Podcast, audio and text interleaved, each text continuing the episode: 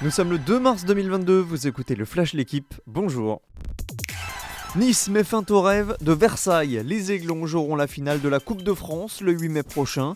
Victoire 2-0 hier soir à l'Alliance Riviera. Les buteurs s'appellent Gouiri et Dolberg. Après le PSG et l'OM, les hommes de Christophe Galtier éliminent cette fois le petit poussé versaillais. Le club de National 2 voit les portes du Stade de France se refermer à seulement une marche du Graal. Ce soir, l'autre demi-finale opposera le FC Nantes à l'AS Monaco. Rendez-vous 21h15 à la Beaujoire. Le PSG joue son Vatou dans le dossier Kylian Mbappé. Le club de la capitale se refuse toujours à croire à un départ libre de son attaquant au Real Madrid en fin de saison. Alors tous les moyens sont bons pour tenter de retenir le champion du monde français, y compris une offre démentielle. Selon le Parisien, un contrat à hauteur de 50 millions d'euros annuels net assorti d'une prime de 100 millions a été proposé à Mbappé. Le contrat s'étendrait jusqu'en 2024.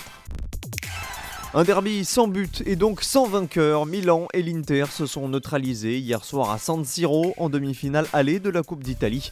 Un match que vous avez pu suivre sur la chaîne L'équipe. La qualification se jouera donc le 20 avril prochain dans le même stade, mais cette fois l'Inter sera à domicile. Ce soir, la Fiorentina reçoit la Juventus dans l'autre demi-finale allée. Les sportifs ukrainiens sont de plus en plus nombreux à vouloir défendre leur pays face à l'invasion russe. L'équipe a choisi aujourd'hui de raconter l'envers du décor avec Sergei Stakovski.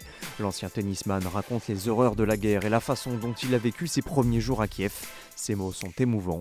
C'est quelque chose que je ressentais en moi, mais j'ai une famille avec une femme et trois enfants. Je ne dis pas que j'ai pris la bonne décision, j'espère simplement que je pourrai revoir ma femme et lui demander pardon. Merci d'avoir écouté le Flash l'équipe. Bonne journée.